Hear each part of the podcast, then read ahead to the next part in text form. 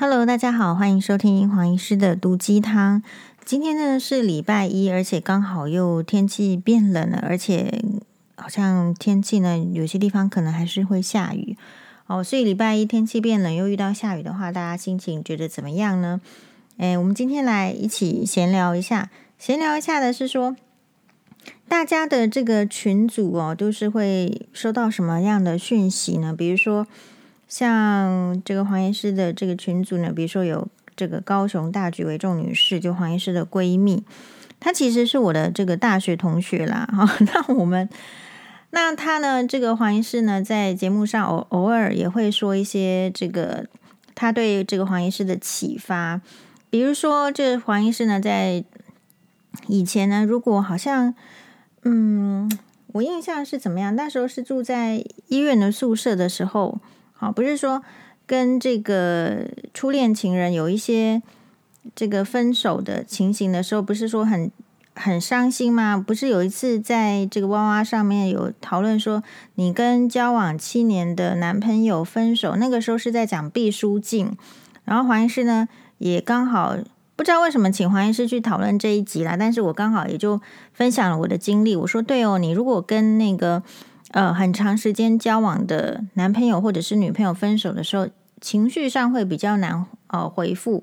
如果是真的是青春期的时候，你真的因为荷尔蒙的作祟，或者是说你对呃交往的时间久了，你会觉得说啊不很不能接受这个情形。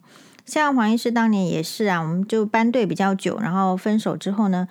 呃，我们是有很努力的挽回，就像我在节目当中所说的，但是就是不能啊，不能的话，我们情绪会低落到呃，会想要找朋友倾诉。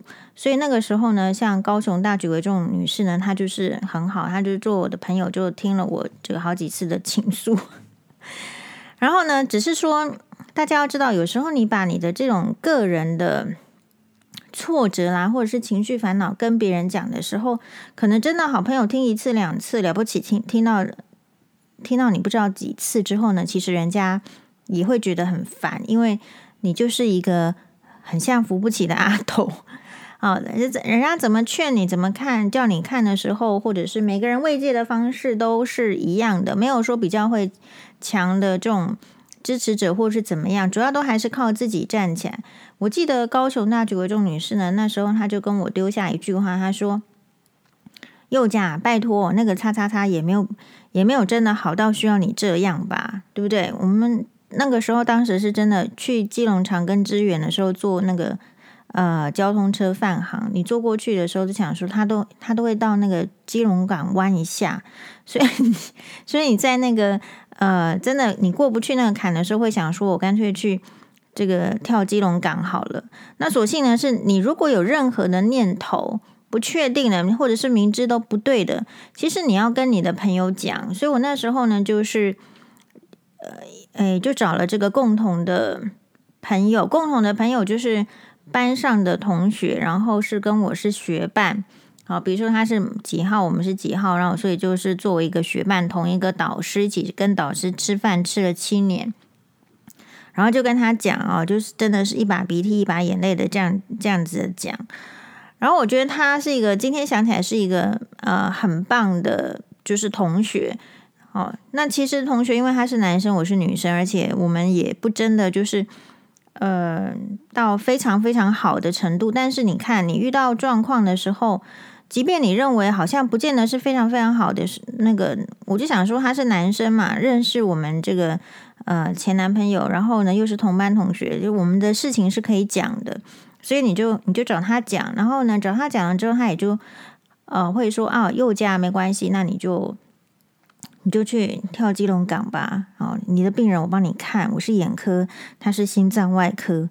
我那个时候一瞬间想说，诶，可是他完全不会看眼科啊，而且如果我真的去跳金融港的话，那万一我没怎样的话，没死掉的话，我只是负伤，那我回来又要继续把欠人家的这，我不是要休息嘛，休息了就欠人家值班了。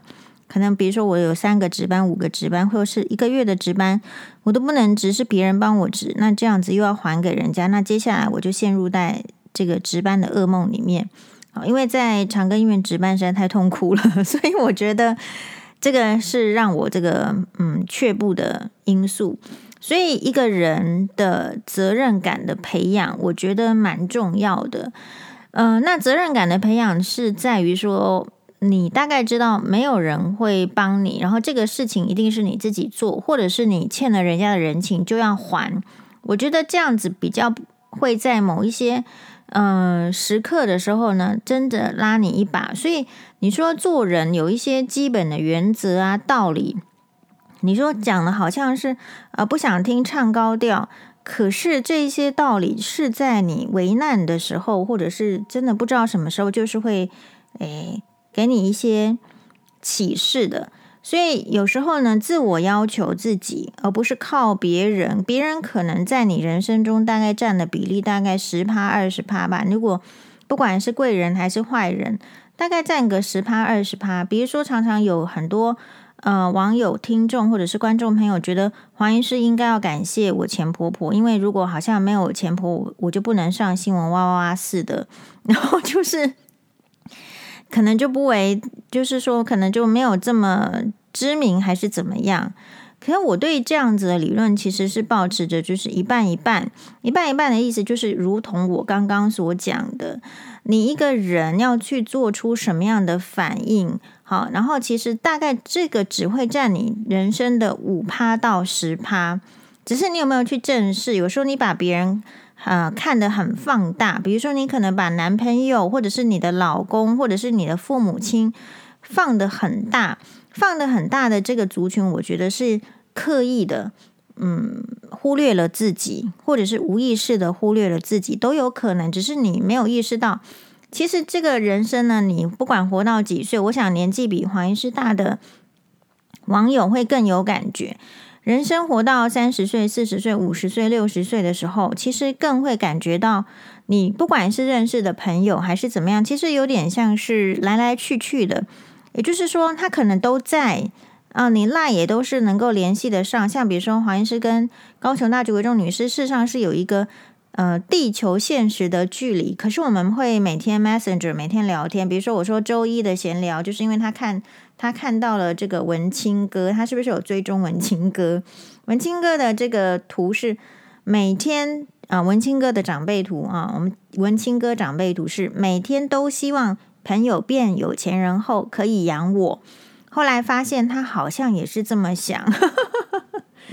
那就是什么？你希望你的朋友变成有钱人，你的朋友也希望你变成有钱人。而文青哥的注脚是：成功时别忘了你朋友。好，那所以，呃，这个高雄大橘为中女士，她就觉得说，嗯，这个这个其实挺有道理的。有道理是怎么样？有道理是有钱人也想要交际更有钱的人。你有没有想过这个问题？所以为什么很多人说成功时不要忘记朋友？大家会觉得说。呃，你的朋友变成功了，或者是变有钱了，或者是变知名了之后呢，你可能觉得你被抛在后面，或是觉得被忘记了，而忽略掉其实有钱人也想要交际更有钱的人。这个我蛮同意的。好，因为我曾经在那个婚姻里面，对于这个前夫已经住在不错的房子里面，竟然还会去羡慕其他董事长的房子。我我我其实也蛮 surprise 的。我说我心里想说你，你你住的还不够好吗？但是是会的哦。所以有钱人也是会想要更有钱，就好像是说，如果嗯、我看到他已经蛮有知识水准的人，其实他也更要求自己要有知识水准。所以这种就是对于自我的要求。所以，对自我要求比较高的，或者是看到自己的话，其实就会把自己的人生目标摆在其他人的人生目标前面。那我们会看到，你常常会听到网友的困扰啦，或者是阿德老师那边的困扰哦，粉丝投稿的那种困扰，就是他把别人的目标、别人的希望看得非常非常的重，然后呢，以至于。他没有多余的时间跟精力看到自己的目标了，其实就是这样。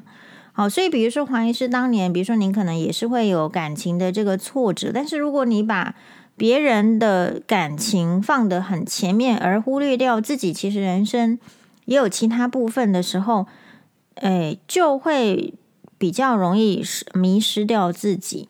所以不是自私哈，这个不是讨论自私或者是要尊重，我觉得这些都是呃很重要的一些基基础的概念。我们那个前篇呢，就是有网回复网友的提问嘛，那回复网友的提问之后呢，网友其实听得很认真，听得很认真呢，他又他又在这个诶，他又在回回复我，回复我说什么呢？来，我看一下啊。他说：“亲爱的黄医师您好，请问 Podcast 第两百八十二集的意思是不是说，我们不能强求身旁的人每次都用良好的态度或情绪与我们互动，但是我们可以要求自己提升自身关于情绪的免疫力，让内心呃自己的内心强大，不因为受他人的负面情绪而受影响。”呀我想大致上就是这样子，就是说所谓的“己欲立而立人，己欲什么己欲达而达人”嘛，意思就是说，如果你你会给自己放松，就是你会认同，就是每一个人，因为现在鸡汤文的意思就是不要给大家现现实的生活那么压力大，你要正视你自己的压力，你也会有情绪。如果你正视黄医师的看法是说。如果你认识了自己，正视呃正视自己也有情绪的这种累积啦，需要释放的时候，其实你也可以理解，别人也一定是这样。然后还有就是，不是一个社会阶级的概念，而是说可以认同这个社会是有阶级的，知识是有阶级的，涵养是有阶级的，只是说还是尊重。你必须先了解，就是万物也是有阶级，比如说。呃，我这样子说哈，我都是这样跟欧巴辛巴解释的。我说蜜蜂会去找谁？哈，蜜蜂会去找谁？就像是我们有看这个黄医师粉砖的朋友，我们有 po 一个也是高雄大举为众女士贴的嘛。她好像潜伏在 Dcard 哦，年轻人有福了。在那一篇三月二号感情篇的 Dcard，好，Dcard 宣称是年轻人。都在关注的看板，所以你看哦，嗯，其实我也蛮同意的。年轻人就是会会有这些困扰，那这些困扰呢，就是真的是需要我们这些欧巴桑讲一些没有人爱听的话，因为你老是在那边唱高调是没有什么用的，就长远的人生看起来是没有什么用的。好，他是说他是一个母胎二十三年，换句话说就是非常年轻，从小到大都没有被追过，虽然高中念的是数。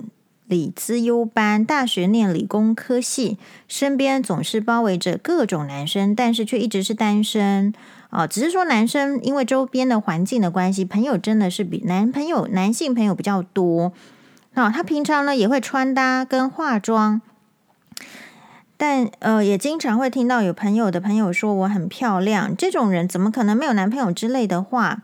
那他们的反应只是说。她一定是，就说这个女生二十三岁的理科女生一定是标准太高，但事实是我真的没有被追过的经验。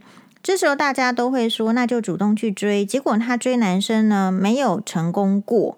好，她曾经想追过一个男生一年多，然后以为那个男生有意思，结果，呃，她表白的时候呢，觉得说有意思是说他常常会留一些暧昧的言论。也常常主动的约这个女生出去玩，甚至去约旦舞会，但是呢，却拒绝了。而且理由是什么？理由是因为他这个男生有喜欢的人了，而且我长得太高，或者是太高冷，并不是他喜欢的型。也说男生都喜欢可爱娇小的女生。果然没有多久，就看到他放跟女友的合照，果然是。这个娇小型，然后另外一个也是，他又再去追另外一个男生，结果呢，呃，被发现之后呢，就说，哎，他完全不是他喜欢的型，呃，所以他的心得是传统的概念说女追男是隔层纱，好像很容易，但是他觉得没有，哎，然后高雄大举为众女士是说，欧巴桑讲话不是很好听，但是你参考看看，他要讲的不是你高冷，而是你不够正。让他对你高冷，好，其实这个世界上对条件不好的人蛮苛刻的，其实很苛刻啦。条件如果好的时候，你就会听到他们觉得人生处处是机会；但是条件差的时候呢，每天早上起来呼吸一下都是打击。好，这个就是高雄大局为重女士，就是我觉得她的概念很好，就我一直就鼓吹，就是她去上新闻哇哇哇，呃，但是他就说他他不行，好，他说他说就意思就是说黄医师上去都被嫌成这样了，他一定要被嫌成不知道到哪边去了，可是基本上他是，嗯，他不想要发动跟这个酸民的世界大战，好。那嗯，这个意思就是怎么样呢？我现在的主题是周一的闲聊嘛，闲聊就是说，其实你人生就是呃会有很多的困扰，可是你的困扰就是在于说你花太多时间呃试图去了解别人。我觉得了解别人这个部分哦，有点花太多时间的是因为你时间就是一天二十四小时是固定的。当你很花这个时间在别人是怎么样的时候，你会没有时间锻炼自己。像其实黄医师每天在想的是说，哈，就是我们现在的容貌是以前的努力嘛，但是我们五十岁、六十岁的容貌或是身体健康，我们现在有没有够努力呢？所以，如果我们可以把这个目光啊放在自己的部分放在远方的时候，其实别人他到底是一个什么样的程度、什么样的水准、怎么样的一个造化，其实我没有那个能力去管。今天如果有能力去管，那我们就管一下。比如说黄医师昨天在划这个苹果日报的时候，就看到这个，哎，怎么有这个许兰芳的新闻？然后再划下去。滑下去的话，可能是大家因为因为媒体的话要吸引大家来点阅，一定会说这边有美女，所以就大概就是标题就变成是最正最大概就是最正博士啦，或者是呃最美博士这样子的 title。那肯定是一定是有人去酸嘛，就是说为这个最美博士的 title 还是是不是自封啦，还是怎么样啊？那好像是许兰芳就是对里面的。留言呢，他就有去回，那我就看到一则很有趣。你觉得他自己许兰芳就回说了哈，你觉得有可能吗？我从来没有说过自己美，还自封，会不会太不要脸？那我心里就想说，哇，许兰芳竟然会考虑要不要脸这个事情哦。然后我就回了什么呢？我就回了，就是其实黄医师也是一秒回来，我就心得就是这样，我就回他哦，其实美不美丽其实没有那么重要。赶快去法院亲自出庭自己的官司，而非透过各种节目宣称自己的无辜。节目很愿意去上，法院却不亲自去？问号，去了才能证明啊、确实证明自己是要脸还是不要脸嘛？说自己美，也不会有人说你不要脸啊，尽量说啊，其他的事情就不不一定了。好，然后呢，许兰芳就来个回了一个这个官腔官调，啊。这个这个，他就说：“您好，法院不亲自去的原因，您要不要先询问清楚再留言？我要问谁呢？我就看到你没去啊，对 吧？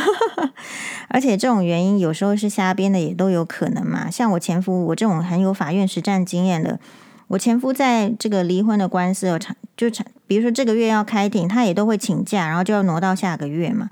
你要拖时间，就是会这样。”在我们看起来就是拖嘛，你在于你，你当然是你有什么理由。但是如果是在我的话，每个人做人标准是不一样，我都是要全力配合法院的。除非说像有一次调解庭，我说后来我是不去了，因为前面调解其实也没有什么效果。我说那一次为什么我后来放弃那个调解庭，就是离婚调解庭，因为辛巴去住院啦，我还跟你去什么调解庭？那这时候我就说我不去调解庭了。好，所以你。可以说你有理由，但是在别人看起来是不是那么充分？当然，法官准许的话，只是觉得说你这个案子也没有飞到不能够呃考虑你的理由罢了。但是自己有没有够积极？我认为就是这样。好，那他继续留言。此外，我想您定明白，人在官司中的事，谁都不便多发言。另外，您的言论也会请律师跟您联络与回复。感谢您的留言，也请见谅官司中无法对外说明任何事。其实黄医师看到这个留言，就是觉得，就是这个是完全是一种在糊弄的啦。那我觉得是糊弄的时候，我也会直接留言，就是说你吓唬别人可以，要吓唬我，麻烦再修炼一千年，变成架杠狐狸精再考虑。好，而且黄医师呢，就是呃，我们可以自封证据王嘛，我就直接把它贴一个我看到的啊，Line Today 啊，是不是东森新闻还是 City One？City One 是周刊王嘛？亲揭不伦恋真相，许兰芳叹帮忙害惨自己，小 S 傻眼，可以醒着过人生吗？其实那里面就有在写说他他去帮这个什么他的这个学长什么许康医师，然后怎么还就反而搞成这样，所以我就直接的回说，这样子叫做官司中不便回复吗？你只是不想要去，在我看起来就是你只是不想要上法庭，你只是在拖时间，不想赶快去官司嘛。然后我就回说，没有人叫你回复我啊，赶快亲自回复法官哦，法官吧，这样。所以我的意思是什么？就是说，你看到一个事情，你会知道这个别人的角度大概就是这样。你会看到很多不同的角度。嗯，so what？你如果可以一分钟像黄医师一样回完，就回完了。可是你如果不能像黄医师这个，我回我回任何的都。不会超过一分钟，都是马上看到，然后有一个心得，我就写下来。打字呢也没有那么慢，我还是没有用那个什么语音的。我的意思，如果你可以像我这样，那回了就回啦，当下你也就有有这个呃心得想法就分享了。可是如果你是那种需要想很久想很久，然后又把它埋在心里又不敢说，然后下一次又再想很久很久的人，那我就会觉得，那为什么要想？呃，因为并没有对你自己有什么特别的帮助，也不能够表达你自己的意思给别人，所以只是困扰自己。那困扰自己之后，就会变成呃各种事情的累积。那我觉得这是一种做人的习惯，做人的习惯。呃，任何习惯都会影响你每一个脚步。所以如果说你要有呃，比如说不要像这个。我觉得像高雄大橘为重女士一样，她就是觉得很好。比如说，我们看到那个 D car 那个分享，好，这个女生一直在烦恼，她写了很很多很多个字，这个就是年轻人会的烦恼啊。为什么女女追男应该是隔层纱，可是就没有？高雄大橘为重女士也是可以一句话，就是说啊，就是因为你不够正，人家才说你高冷嘛。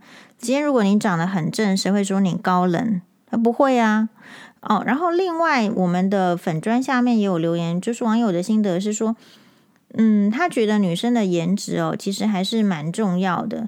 那如果没有的话，所以可能就要去琢磨自己其他的部分。大概意思是这样。其实我觉得这个也蛮蛮有趣的，是说第一个啦，我觉得我们女生并不需要，就是黄医师对于刚刚那个讲的话，我觉得还是有点似是而非的。似是而非的意思就是说，我认为很多人会把这个女生呢、需不需要琢磨自己跟这个交得到男朋友跟交不到男朋友，或者是嫁得出去嫁不出去哦，把它连接在一起。比如说今天的新闻也是理科太太什么，呃，好像情绪怎么样？也因为人家知道她离婚之后，就会说她因为是女强人，所以才会顾不好婚姻啦，然后再问她小孩子怎么办。好，如果像别人问黄医师小孩子怎么办的话，我才不会情绪崩溃呢。好，就小小孩子怎么办？我们就是要把它办好啊，努力办好。你还能说怎么办？你需要情绪崩溃吗？嗯，但是我说这句话的时候，也是明知黄医师自己的工作时间就是没有那么多嘛。好，所以每一个人都会有各自的安排。那所以我的意思是说，其实很多人不免会被这个社会灌输说。你第一个要不追求你的外貌，然后呢？可是如果你没办法追求外貌的时候，就要琢磨自己，然后所以好像才有男人爱，才能够在婚姻中立足，或者是才才能够找到婚姻似的。可是我觉得这个是一个蛮，哎，蛮蛮不通的理论。它看起来是通，可是其实是不通的，因为我觉得终究这样子会招招致怨恨。招致怨恨的意思是说，你说你要琢磨一个一些什么东西，然后让让男生喜欢，可是其实你并你知道你遇到的各种男生就是各花入各眼嘛。比如说，你说你要琢磨成像戴安娜王妃那样，她是公认的 Queen of Hearts，就是人民心目中的皇后。然后呢，大家认为她皇王妃的职责是非常好的，她的外形全全世界的人都喜欢她，但是。查理王子就不喜欢他，所以我觉得这边没有所所谓的预设立场。而戴安娜王妃她之所以可以受到全世界的人喜欢，你看查理查尔斯王子之后，他也会受到很多男人的喜欢呐、所以其实并不需要说特别去。培养什么，然后所以男生才会喜欢。因为如果黄医师的看法很简单、很直白的，就是如果这个男生不喜欢你，只是说你身上刚好没有他想要喜欢，或者是他现在需求，或者是他追求的要件而已。可是他喜欢或者是他需求的要件，不见得是我要 prepare 好的要件。因为那个要件不见得是真的，在我自己我女生的人生中这么重要。比如说，很好，很多女生去隆乳，那黄医师也没有说隆乳不行，因为呃，就有些人是需要的。事实上，我也蛮赞同这个手术，我还介绍粉丝有隆乳需要的去给这个学长嘛，对吧？那意思可是，如果你会觉得说，因为男生都会比较喜欢胸部大的，我就去隆乳，那这样子好吗？或者是说，因为老公外遇了，我就要去隆乳，或者是我就要去整形？那黄医师就会觉得这个概念就不对，因为呢，其实真心喜欢你的男生，他根本也不太会在意你这个到底是什么 A B C D E cup，到底是哪一种 cup，其实没有那么重要啦。那反过来说，一个男生如果他不喜欢你，或是他对你已经抱持成见，就像网络上很多的这个酸民啦，还是台男，他就会去笑台女。听说台男台女是一个鄙视哈？为什么是鄙视呢？难道台就要鄙视吗？我觉得这样说也不是很好。但是好像网络上就是有这个气氛，好，就说如果你看他他会去贬低一个女生的话，是他存心就要去贬低的。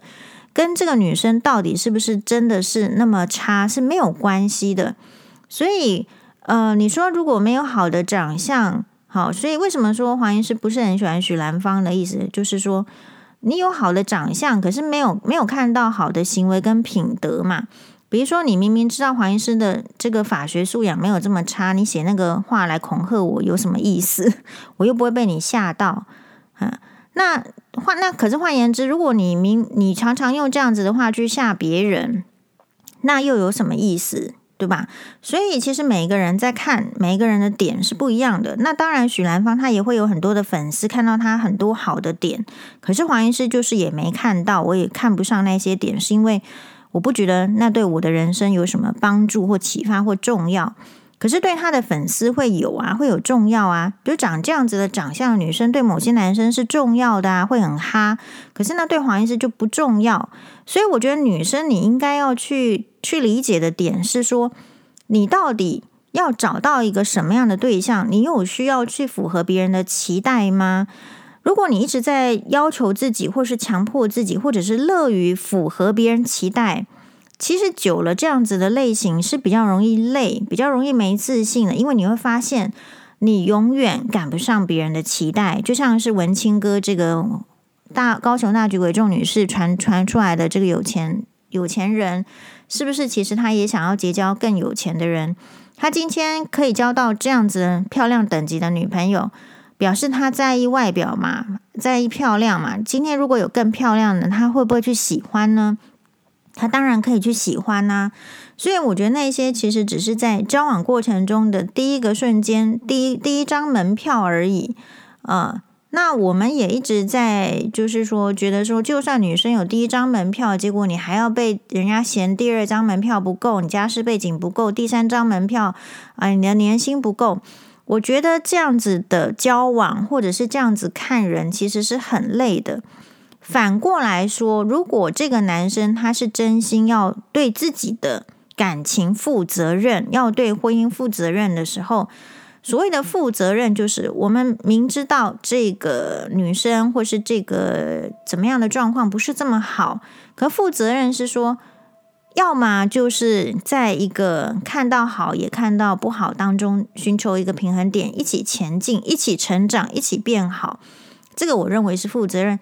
那要么就是呃负责任的，不要去，就是说五五有呃五，哎，我台语好像越来越差，摸黑黑马后，就是要不就是不要有这种不负责任的态度，然后只是要一个女生在家里帮你生小孩，在家里帮你扫地、煮饭、洗衣服，然后自己还可以居高临下的一直在那边骂，一直在那边挑剔。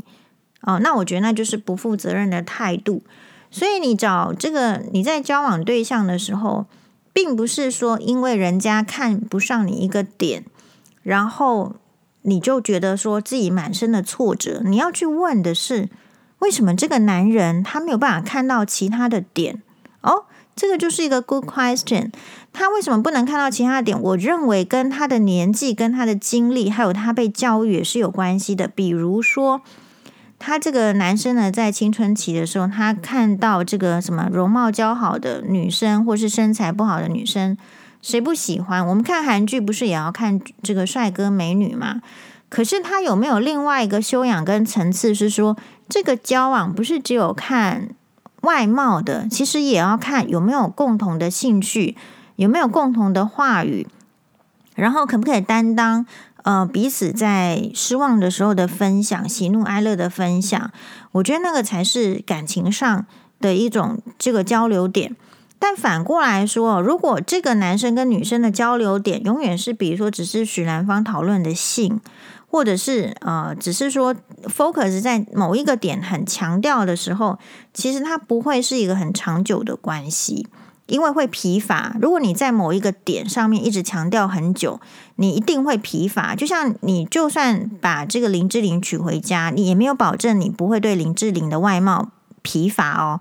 你今天把这个呃美女娶回家，不代表你对她的长相就会一直觉得她是美的哦。就好像为什么很多女生会去买各种包包一样，理论上你花了这么多钱买了一个名牌包包，不就是很好很够了吗？那你为什么还会去想买其他的呢？男生也是一样，明明你现在开的车不是已经够好了，为什么还要想要再另外一台呢？其实我认为呢，有时候是有能力的人有能力之后，他会他会对现状疲乏。你解释好听一点是他追求更好，可是你解释难听一点就是不知足，会对现状疲乏。久了话，这个东西看久了好像就就不是那么值钱。所以女生。结论就是，应该是要给自己问清楚，你想要变成怎么样的人。然后这个是比较有趣的，因为你可能二十岁的时候你想要变成怎么样，然后三十岁的时候你想要变成怎么样，然后多看看，因为你遇到不同的状况的时候，你偶像就会不一样。所以，嗯，有时候我们是受限于我们的环境，我们的环境其实某种程度蛮狭隘的。其实台湾就是因为环境比较窄，比较狭隘啊，所以近视率很高。确实，在比较宽阔的地方哦，国家啦、英美啦、澳澳洲啦，他们的近视比率相对就是低。所以你要知道的是说，哎，狭隘的环境不是只有增加近视率而已，狭隘的环境会让你误以为，呃，好像世界就是这样。然后如果说你又没有就是。没有语言能力，没有英文能力啦，或者是法文能力，各各个语言能力都好，你事实上就就蛮依赖人家给你的选择哦，依赖人家给你的灌输。可是有些观念其实也不并不适合你。比如说，你虽然长得不漂亮，你说琢磨其他的，你到底要琢磨什么？是琢磨成男生要的去隆乳呢，还是说琢磨成男生要的变成顺从的绵羊，讲的话都是讨好男生？其实这样子是做不久的，然后那不见得是你真正需要的。那一个人呢，其实真正需要的，并不是讲一些客套话、场面话，像许兰芳回黄医师，不就是客套话、场面话吗？可是你跟我讲这个话也没有用啊，因为我不跟你讲这个话。所以你会你会需要各种学习，但是你需要的是明辨这个人。然后你需要有什么样的态度去应对？你可以有一个中心指标，好，你可以有一些基本善的概念，比如说你就是要尽量的做善良的人。好，当然你能够做善良的人之后，我就认为你很有本事了。可是你还得要知道，就是你不能只有善良的行为跟态度，你面对恶的人，你会有其他的就是要有一些其他的态度。所以，当我们在讲这种什么小三啊，你看，你你你让你自己去符合男生的需求之后，他还不是有可能会有小三。这时候你要来抱怨你自己的技能不够吗？性技巧不够吗？还是抱怨你的外表这个色衰而爱弛呢？还是抱怨说你自己怎么样不够讨人家喜欢吗？事实上，问题是不是在自己嘛？是在男生嘛？对不对？好，所以嗯，我觉得小三是一个很很这个时代性的议题，就是以前的小三是当成就是就是默默的当，然后也真的有一个社会的规范，说他怎么能够去破坏的家庭别人的家庭呢？可是今时今日，好像就算你做小三破坏别人的家庭，好像也是会有股风潮说他那个家庭本来就是烂的，本来就是有问题的，所以你去破坏也无所谓。哦，所以连卡蜜拉都可以做皇后的话，大家如果还要依赖这个社会的这个框条来帮助你的话，我觉得你看一下那些嚣嚣张的小三，你大概就会知道说，你不要这样再这样子想了。啊，就是小三呢，从这个词是从什么？是从犀利人妻嘛？在以前好像没有，以前可能说外遇啦、情妇啦、第三者。哦，小三的话是说，在霹犀嗯霹雳犀利人妻里面说到，不过犀利人妻这部电影我是这部影剧我是没有看。他是说，不被爱的才是小三。那你看这个社会也是被洗脑了，洗脑成就是说，好像是这个。正宫，你应该摸摸鼻子啊！你就是不被爱了，你还这个占占着这个地盘怎么样？可大家并没有去改善这个问题，大家只是单纯的给家庭主妇、给正宫一些压力，大家并没有实际上去给男人好好分手的压力。你就是二选一嘛，今天鸡蛋还是这个鸭蛋，你就选一颗蛋嘛，还还不就是这样子而已。但是他就是不能选择，而社会也允许他们不选择而去。尽量的去，就是说，好像可以脚踏多条船一样。哦，那很多的正宫之所以他这个不愿意离开，也是因为他要去想说，他跟这个男人打拼了这么多年，要分呢也分不到。你说分一半，而人家就转移转移资产了。好，或者是说，就是不甘心自己的小孩子现在是国中了，也高中了，刚好要遇到考试，这么大的家庭变故，怎么受得了？对呀，他就是会考虑，所以其实是小三的人生是比较开心的，因为他还没有踏进去一个很多束缚、很多这个柴米油盐酱醋茶的人生，所以他当然可以唱高调在那边讲爱。可是爱其实很容易在婚姻中就消磨掉了，其实也没什么大不了的。那反而反过来就是说，我们社会并没有去呃要求这个男生要做出决定，你想要有爱情，想要有小三。想要有，有这个呃更好的生活，就像查尔斯王子一样，他说他跟卡蜜拉在一起之后，生活都不一样了。那这是废话，所以你应该怎么样呢？你当初就应该要知道你想要的是什么人。那你就算不知道，你开你后来也要赶快知道，不要 耽误别人的人生，还分分得了？那他分得了，是因为他还愿意出钱，他还愿意给这个戴安娜王妃这个呃。威尔斯王妃的这个头衔，可是其他的男人呢？因为他们的资产更少了，所以他的这个价值，或者说他的气度，或者说他他被世人检视的机会，事实上很少。他不怕不怕人家看到，所以他就可以去做一些很很过分的事情，是不会被拿到台面上讲的。所以这一些人离不了婚。那换句话说，嗯，不是查尔斯王子却也去外遇的。这个对象的这个小三呢，其实也是，如果真的这个男生因为要对家里面负起责任，然后可能就是哎财产分了一半，或者是每个月要给前妻或是小孩子多少钱的时候，其实这一些小三就算扶成正宫，他也是受不了的，因为他的生活，他的这个觉得自己可操控的、可支配的金钱也变少的时候，他其实心生也是不满的。我们可以从这个阿德老师的粉砖里面去去去看到这些留言，就是大家正视自己内心的时候，就是只是比较自私，觉得自己应该得到的东西很多，可是没有想到，其实如果你为了要社会公平的话，你应该要付出一些事情。可是如果要付出才能得到代价的时候，大家又不愿意付出了嘛，所以男生就很少说因为小三不够多，好，因为因为外遇肯定是很多的。可是就不够多，说为了外遇去真正的跟正宫去分开，因为一旦选择这样子，他可能失去的他也没办法承担。所以这些都是很有趣的议题，不要只有想到说，呃，只是为了符合这个社会的需求，所以我就一定要变成怎么样。其实这个需求啊，应该要克制化。比如说，像一片讲说大家都应该要瘦的时候，大家都应该要一六八的时候，大家都应该瘦的时候，你应该想说，这个是我我我实际上的需求吗？有时候你把需求放放得太高的时候，会产生很大的压力，那压力当然就会对身体造成不健康。哦，所以每当你在做出一个选择，或者是面对。问题的时候，你要去想哦，就是你为什么会受到这个压力？就像黄医师昨天也是被黄妈妈臭骂啊，臭骂是因为我把那个什么个东西弄坏。可是我觉得那个东西其实就是一个保丽龙，保丽龙纸箱把它压坏了。那可能黄妈妈之后可能要做运用，我就把它压坏了。那压坏了我就被臭骂，就被臭骂得很惨。